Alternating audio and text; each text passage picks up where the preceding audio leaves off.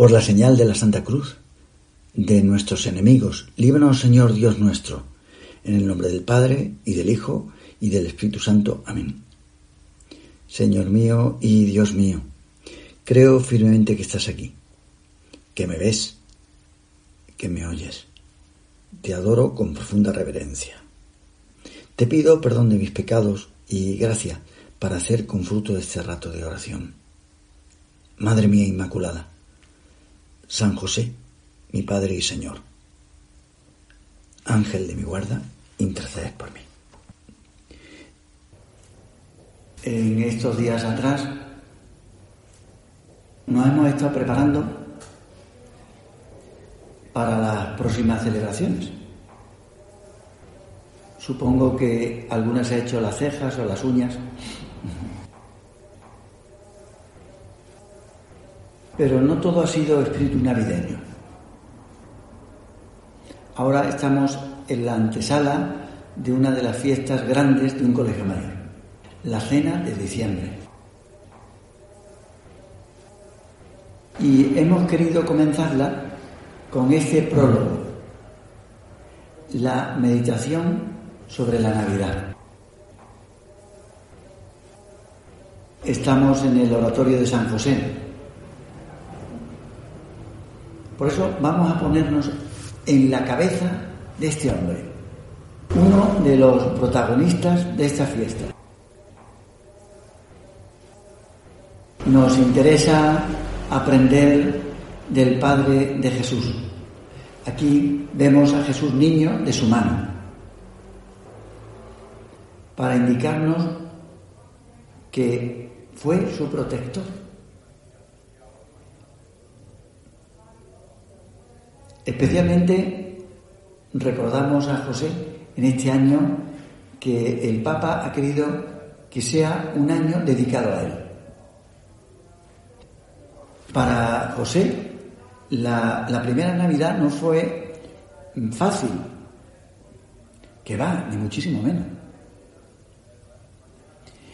Meditando su vida, como vamos a hacer, aprenderemos a enfocar la nuestra. ¿Cuánto sufriría este hombre? ¿Cuánto avanzaría José con motivo del nacimiento de Jesús? Cuando todas las puertas se le cerraban y le vendrían dudas sobre su mala gestión. Porque él era el responsable. Humanamente, era el responsable de que todo estuviera en orden era el que hacía cabeza. Pensaba, sin duda, que tendría que haber sido más previsor, no dejar las cosas para el último momento. Esto es lo que iría meditando las horas anteriores a la Navidad. Los pensamientos negativos luchaban en su interior contra el abandono en Dios. Pero ¿qué pasa? Porque había que tener fe. La visión que tiene Dios de las cosas. Había que tener fe para darse cuenta de que todo era querido expresamente por Dios. ¿Cuántas cosas que ocurren en nuestra vida? Y todo lo que ocurre tiene una explicación. Por eso venimos aquí a la oración a descubrir que la mano del Señor está detrás de todo lo que sucede. Hombre, a nivel mundial, por supuesto, a nivel de esta ciudad, indudablemente. Pero también a nivel doméstico en este colegio mayor y en la vida de cada uno de los que estamos. El misterio del nacimiento de Jesús nos lleva a pensar precisamente en este hombre, que tenía una fe muy grande. ¿Y por qué? Porque la ejercitó. no nació con una fe así. Él superó las pruebas y esta fue una prueba muy grande, durísima. Luego vino la alegría, porque la alegría siempre está unida a la cruz. En nuestra vida, como en la vida del Santo Patriarca, todo está unido. Este año 2020 que ha sido tan catastrófico, pero que también es verdad que puede ser un año muy eficaz porque hemos crecido por dentro. Todo está unido, el trigo y la cizaña, el trigo y las malas hierbas. Un año horrible con meses de maduración interior. Siempre hay en nuestra vida una de cal y otra de arena. Pues en la vida de José hubo mucha cal y también mucha arena. En la vida de José hubo mucha preocupación por todo lo material, igual que en tu vida no solo vivimos del espíritu. Sí, hubo mucha preocupación, pero ¿qué es eso en comparación con Dios que se hace pequeño, humano, y lo tienes en tu misma casa. Efectivamente, hubo momentos en los que José lo pasó muy mal, pero comparado con lo otro, vivía en la misma casa donde vivía Dios y además era su padre. La Virgen en el Evangelio dice así, tu padre y yo y la Sagrada Escritura les llama sus padres. Es que José era su padre. Porque si Jesús es de la familia de David, es gracias a José, que era el descendiente de David. Dios se hace pequeño, humano, y lo tiene tan cerca. A veces nosotros tenemos tan cerca a Dios que no lo vemos. Curioso, ¿verdad? Que hace falta gente que no es cristiana que se convierte y venga a darnos lecciones. A nosotros que desde pequeños, desde los cero años, hemos tenido a Dios cerca. Sí, tenía a Dios en su casa, pero también tendría preocupaciones. Como ahora, ver a María de parto sufriendo calladamente, aunque exteriormente no se le notaba mucho, pero se le partiría el corazón con lo sensible que era este hombre. Y no parecía que había ninguna salida a todo lo que estaba pasando en esos días. Parecía que no había ninguna salida y en realidad no la había, porque Dios había amarrado todo, todo lo había amarrado para que su hijo naciera así, en la indigencia. Pensaría José, ¿no hay solución? No la hay, no la hay. La solución que le proponen en el pueblo parece absurda, pero es la única. ¿Cómo no va a haber otra solución para que Jesús, el Mesías, el ungido, nazca en una gruta que hace de cuadra. ¿Cómo no va a haber otro sitio? Me dicen que sí, está resguardado y es a las afueras del pueblo. Pero es que es un lugar para animales. Tú piensas que a ti te ocurre, tu primer hijo, un hijo tuyo, que nace así, en una cuadra, en un establo. ¿Una cuadra? Le preguntaría María. El dolor de José sería muy agudo, porque pensaría, esto pasa por mi culpa, pero no sé cómo remediarlo. Y es que no se podía remediar. Hay tantas cosas en las que nosotros nos vemos atados y pensamos, es que no encuentro salida. ¿Por qué Dios quiere eso? Pues por algo será. Pero bueno, hay que ser prácticos. En la vida tenemos que ser prácticos. Esto es lo que hay. Todo el amor de este hombre lo pondría en adecentar aquel muladar. Esto sí que podía hacerlo él, eso sí. Por lo menos las cosas materiales se le daban bien. Sabía hacerlo como el mejor y debía darse prisa. María estaba cansada y él se encontraba con mucha tensión su esposa no paraba de rezar y eso le aliviaba un poco. En cambio, a él le costaría humanamente mucho unirse a Dios, pero lo, hacía, lo intentaba. Como hay momentos en los que a ti, por el nervio, por la tensión, te cuesta mucho rezar, ponerte en la presencia de Dios. Para él era un auténtico calvario. No veía por qué ocurrían esas cosas. Como la Virgen al pie de la cruz, pasados los años. Ver a su hijo sufrir era lo último. Pero José no solo veía a su hijo, al niño que nacería, sino también veía a María. ¿Cómo le pueden hacer eso a mi mujer? Dios añadirá. Dios añadirá, diría la Virgen. Era el nombre de su marido.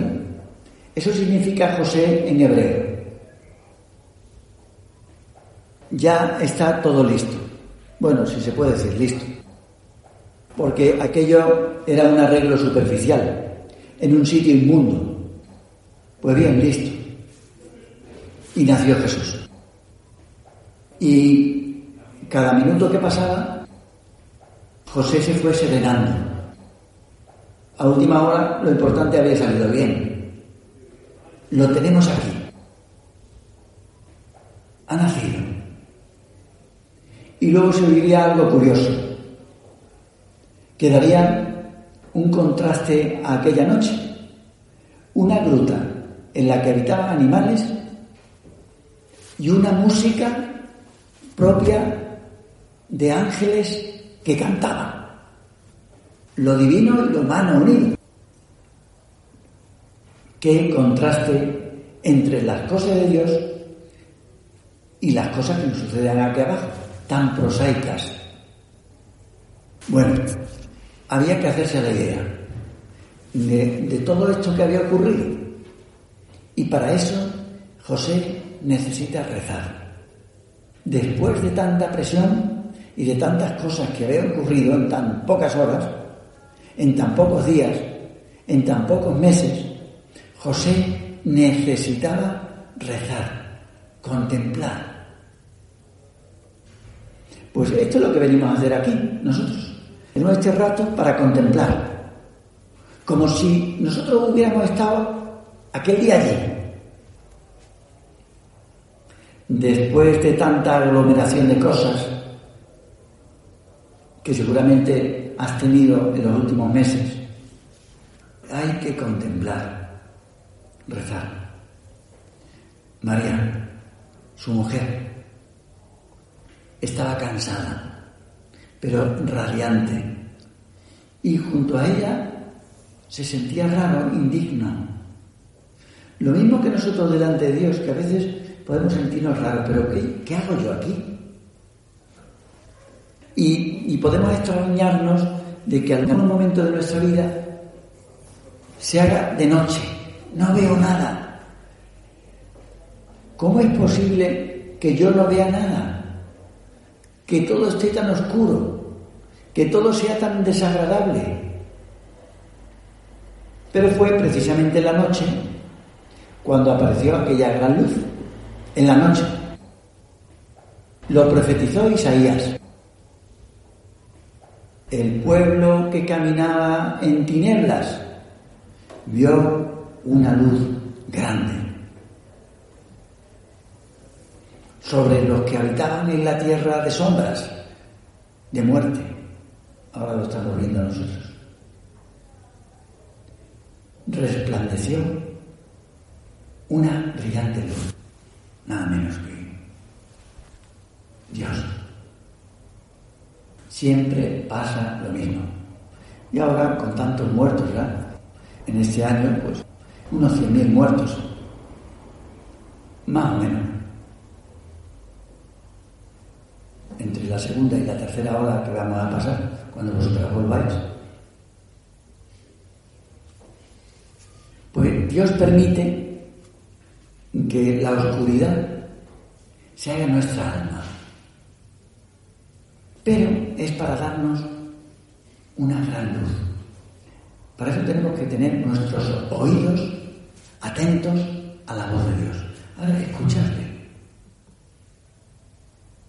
Con las orejas tiesas, como los burros, ¿verdad?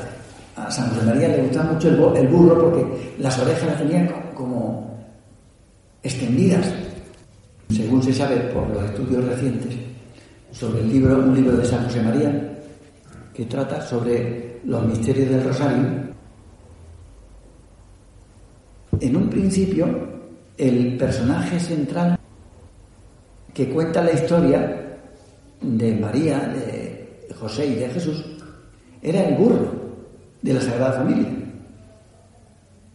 Hay un cardenal del Opus Dei, yo lo conozco, es de Baena, de un pueblo de Córdoba. Cuenta como un papa, no sé si tú has oído hablar de él, Juan 23. Pues al principio de su pontificado, este papa se fue pasando por los despachos de la gente que trabajaba en el Vaticano. Era muy divertido, este papa era muy divertido. Un día le preguntó un periodista, Santidad, ¿cuánta gente trabaja en el Vaticano? Y él dijo, era muy italiano, muy. Decía, pues yo creo que más o menos la mitad. Pues él fue pasándose de despacho en despacho por las oficinas para conocer a la gente. Y al llegar el Papa al despacho de este, que la de Lopudei, entonces era un cura, luego ha llegado a ser cardenal, trabajaba de oficial allí, en una congregación, y el Papa se fijó en una figurilla que tenía sobre la mesa. ¿Y qué es esto? Digo, ¿esto qué es? Un burro, santidad. Me lo ha dado el fundador del Opus Dei, que le tiene gran aprecio. Y al ver su cara de sorpresa, este le explicó que el padre, San José María, recordaba que mientras los hombres se negaron a dar posada a la Sagrada Familia, precisamente un burro dio calor al niño en Belén. Y otro burro lo llevó en su entrada por las calles de Jerusalén, cuando él fue mayor. Los borricos son animales de carga, le dije, humildes, recios, trabajadores, con las orejas tiesas hacia arriba, como antenas, para captar las ondas divinas.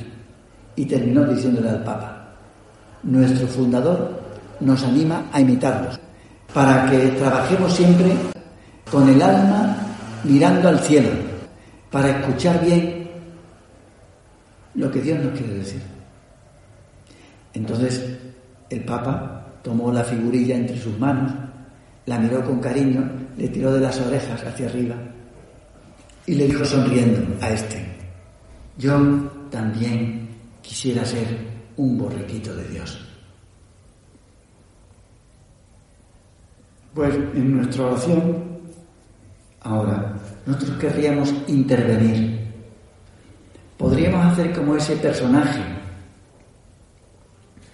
San José María decía que el Señor se fijó en él, en el burro, entre otras cosas, porque su paso era sencillo, su oído era atento. Estas son las cualidades que nosotros tenemos que pedir. En primer lugar, la sencillez. Y en segundo lugar, la atención. Oír la voz de Dios. Yo tampoco soy excesivamente imaginativo, pero se me ha ocurrido escribir lo que le pasaría por la cabeza al burro, si pudiera pensar. El día de Navidad, ¿qué pensaría? Pues mire, aquella noche todo parecía luminoso. A Julián del Buey lo conocí cuando llegamos a la cueva para ver si reunía el mínimo de condiciones. Efectivamente, se trataba de un apartamento que este señor Buey estaba utilizando de forma profesional. Pues como iba diciendo, la, la partera no llegaba. Parecía como si no la hubieran avisado. Yo y don Julián, el buey, tuvimos que salir fuera de la cueva porque estábamos poniéndonos nerviosos. Él decía que se había fijado en una estrella grande que se parecía a la del rey David. El buey entendía de estas cosas porque había vivido mucho tiempo en Belén, donde colocan este símbolo por todas partes. Pues estando en estas, Oímos el llanto del niño. Temblorosos nos dirigimos hacia la gruta, pero no se podía pasar todavía a las habitaciones interiores, como es lógico. Y de pronto oímos el coro que cantaba el Gloria de Händel. Fue la primera canción de cuna para el recién nacido. El niño nació llorando. Los ángeles del coro lograron calmarlo. Estamos esperando poder entrar para ver a María y darle la enhorabuena de palabra, porque besos soy de poco darlos. De ahí nuestra sorpresa al verla aparecer. Nos quedamos extasiados mirándola, tan jovencilla como era, que parecía una muñequita y ya se había convertido en madre. Fue María que estaba con el pelo recogido la que cogió el niño para que lo contempláramos y lo puso entre las pajas de nuestra improvisada sala de estar comedor. Ya lo teníamos cerca para poder mirarlo despacio. Y yo me preguntaba, ¿a quién se parece? Bueno, parecido si le encontraba. Era como otros niños, pero más bonito. Allí estaba yo mirando al niño, hasta que se despertó. Y de vez en cuando le guiñaba un ojo, hasta que él miró mis grandísimas orejas y me sonrió. Fue la primera sonrisa del mejor hombre que ha asistido. Te doy gracias, Dios mío, por los buenos propósitos, afectos e inspiraciones que me has comunicado en esta meditación. Te pido ayuda para ponerlos por obra. Madre mía Inmaculada, San José, mi Padre y Señor, Ángel de mi guarda, intercede por mí.